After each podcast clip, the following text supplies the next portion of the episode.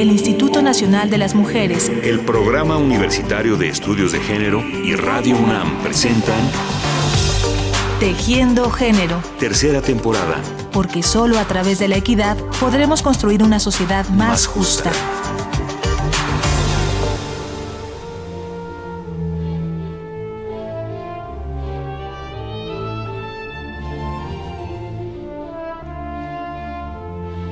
Bienvenidos a nuestro último programa dedicado a las pioneras, aventureras y exploradoras. Hemos hecho un interesante repaso por la vida de mujeres de distintos lugares, orígenes y épocas, pero para cerrar con broche de oro, queremos quedarnos en casa. Queremos hablar de una de las nuestras. México no ha estado exento de mujeres extraordinarias que lograron sobrepasar los obstáculos impuestos por la sociedad. Muchas fueron capaces de construir una vida apasionante, estuvieron dedicadas a sus ideales y compartieron esa lucha con el mundo, aunque con frecuencia no quede registrado en los libros de historia. Una de estas mujeres fundamentales para la cultura de nuestro país es la arqueóloga, filósofa y educadora Eulalia Guzmán. Los invitamos a seguir sus pasos y también a echar un vistazo a nuestro remoto pasado junto a ella. Sean bienvenidos.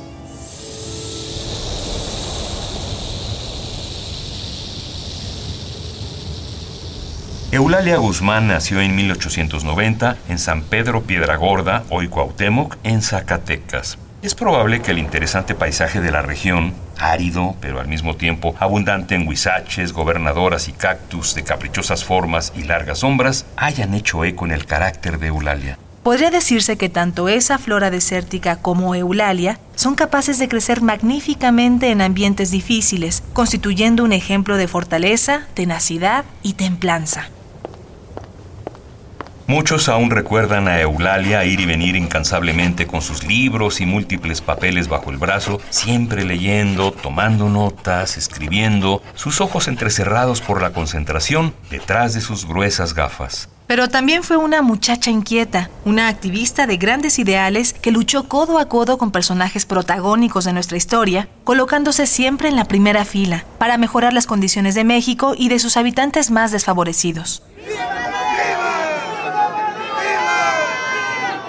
Desde muy joven, Eulalia siempre tuvo interés por participar en ámbitos que en su época eran predominantemente masculinos y por lo tanto arduos para el desarrollo de una mujer. A muy temprana edad sintió vocación por la enseñanza. Tenía 14 años cuando comenzó a cursar los estudios de magisterio.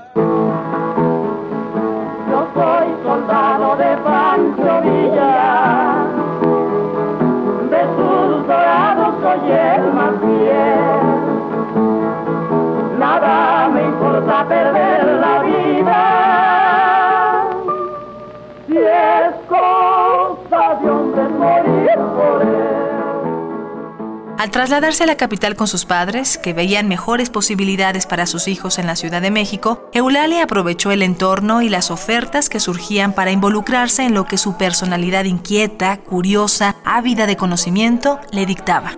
La política era uno de los principales intereses de su juventud. Perteneció a varias organizaciones interesadas en impulsar el voto femenino, como las Admiradoras de Juárez, del que también formó parte Hermila Galindo, quien jugara un papel fundamental en el grupo de los constituyentes. Cuando Victoriano Huerta dio el golpe de Estado contra el gobierno de Francisco y Madero, Eulalia abrazó la causa maderista. Participó en las movilizaciones antireeleccionistas junto a otras mujeres, maestras, estudiantes y trabajadoras que también estaban comprometidas con el constitucionalismo.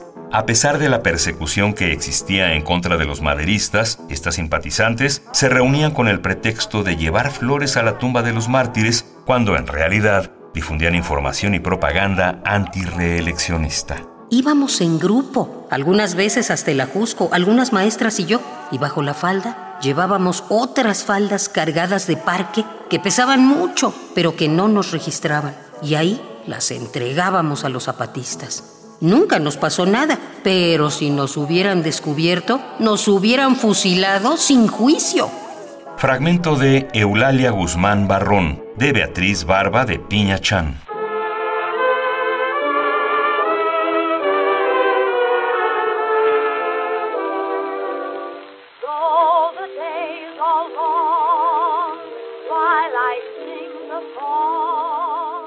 Mientras tanto, Eulalia también crecía como especialista en educación. Su impecable desempeño como catedrática en escuelas y colegios de señoritas consiguió que Venustiano Carranza la enviara a Estados Unidos para aprender nuevos métodos de enseñanza. Desde la primera vez que salió del país, Eulalia ya no se estaría quieta.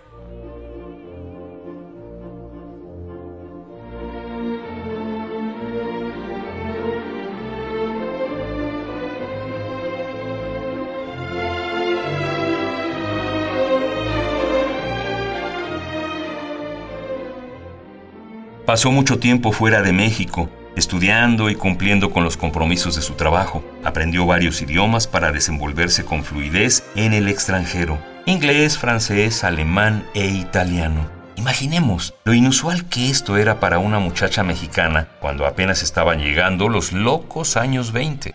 José Vasconcelos, considerado uno de los más grandes reformadores de la educación en nuestro país, la envió como representante de México al primer Congreso Panamericano de Mujeres en Estados Unidos y también a Suiza, experiencias que forjaron sus ideas respecto a nuevos modelos educativos que después plasmó en su libro La Escuela Nueva o de Acción. La escuela nueva debe ser constante laboratorio pedagógico. Debe basarse en hechos y no en palabras. De ser posible, debe impartirse en el campo.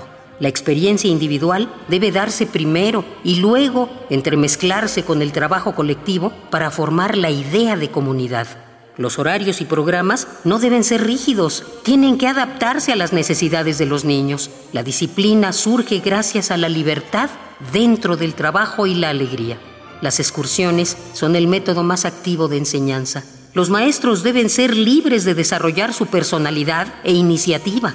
No habrá directores, todos se apoyarán en un consejo. Su fama crecía y las oportunidades aumentaban. Becada por la Fundación Alemana Alexander Humboldt, Eulalia viajó a Europa para seguir especializándose y también, ¿por qué no?, para seguir conociendo el mundo. Eulalia incluso recibió una invitación bastante sui generis. La llamaron de los estudios de Walt Disney para que participara en un interesante proyecto de alfabetización a través de dibujos animados que, pese al empeño de Eulalia y el interés de la legendaria compañía cinematográfica, nunca vio la luz.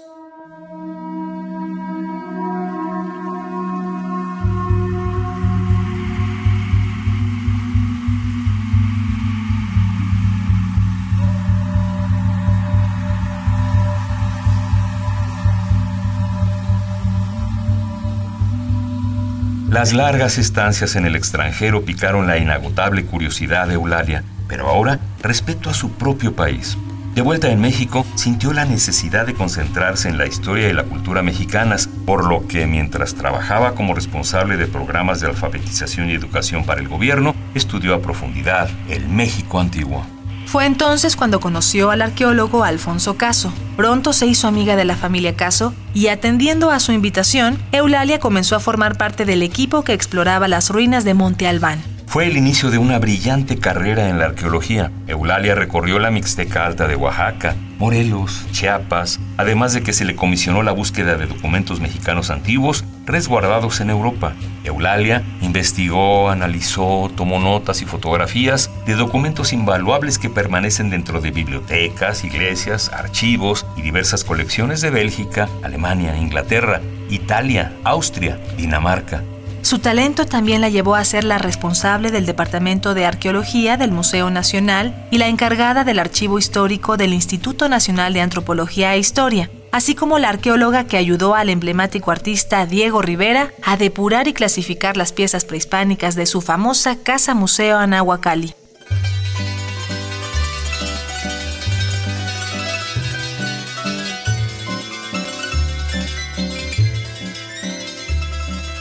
Ella y Alfonso Caso compartían el interés por beneficiar a la población indígena a través de su trabajo. Por eso, sus métodos arqueológicos fueron singulares, innovadores e incluso considerados como feministas. Al respecto, Apen Ruiz Martínez, especialista en historia antigua y arqueología, dice, Una de las cuestiones que me llamó la atención al ver las fotografías de Eulalia Guzmán en la prensa es que casi siempre aparece rodeada de los habitantes del pueblo. La población local no es parte del escenario arqueológico, sino que aparece rodeando a Eulalia como si el descubrimiento hubiera sido un acto colectivo.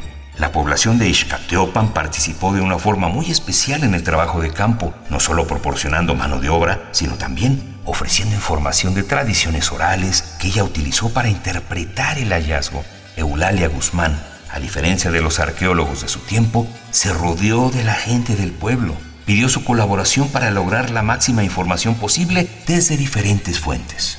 Eulalia también mantenía una postura propia al hacer el estudio e interpretación de los antiguos documentos mexicanos que hallaba en los archivos europeos. Por ejemplo, su visión crítica de las cartas de relación de Hernán Cortés, calificándolo de tirano y sanguinario, no fue compartida por las autoridades mexicanas, quienes no facilitaron su publicación sino hasta muchos años después.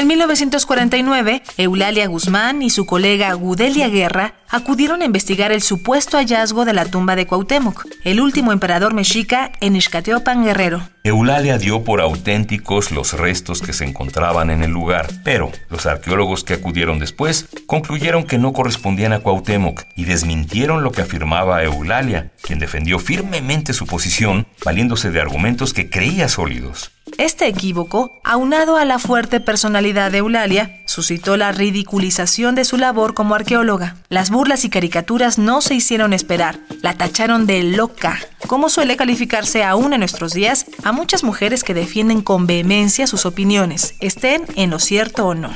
Hay que tener en cuenta que en aquella época determinar la autenticidad de un descubrimiento de esta naturaleza era mucho más complicado que en el presente. Es necesario comprender el contexto de la decisión de Eulalia a la hora de afirmar que se había hallado a uno de los más grandes héroes de México.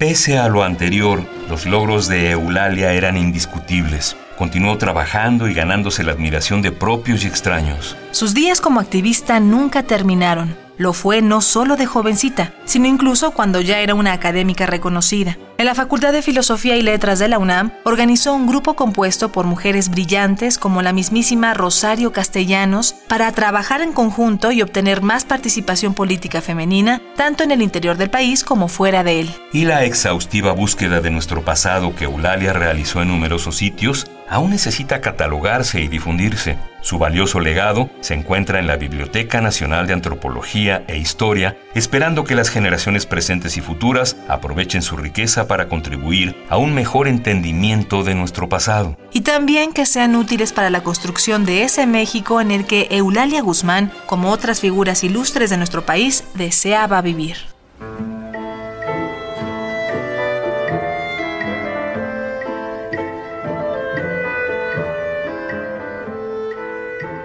Otra de las pioneras más famosas de la historia, la intrépida piloto Amelia Earhart, dijo alguna vez, Las mujeres deben pagar por todo. Ellas consiguen más gloria que los hombres al lograr hazañas similares, pero también se vuelven más famosas cuando fracasan. Habría que preguntarnos por qué los libros de historia nos cuentan la biografía de grandes hombres sin que sus tropiezos afecten la memoria que de ellos debe guardarse, mientras que en el caso de las grandes mujeres, un tropiezo puede significar muchas veces el descrédito o el olvido. La historia de Eulalia Guzmán, y en realidad de todas las pioneras, aventureras y exploradoras que conocimos a lo largo de esta semana, merecen contarse de otra manera. Resaltemos sus méritos, valoremos sus aportaciones y comprendamos, cuando los haya, el contexto de sus críticas y desaciertos, pues precisamente estos son los retos que a las siguientes generaciones nos corresponde superar. Esperamos que hayan encontrado en estas asombrosas pioneras, exploradoras y aventureras la inspiración necesaria para lanzarse a vivir sus propias aventuras. Muchas gracias por acompañarnos en este recorrido.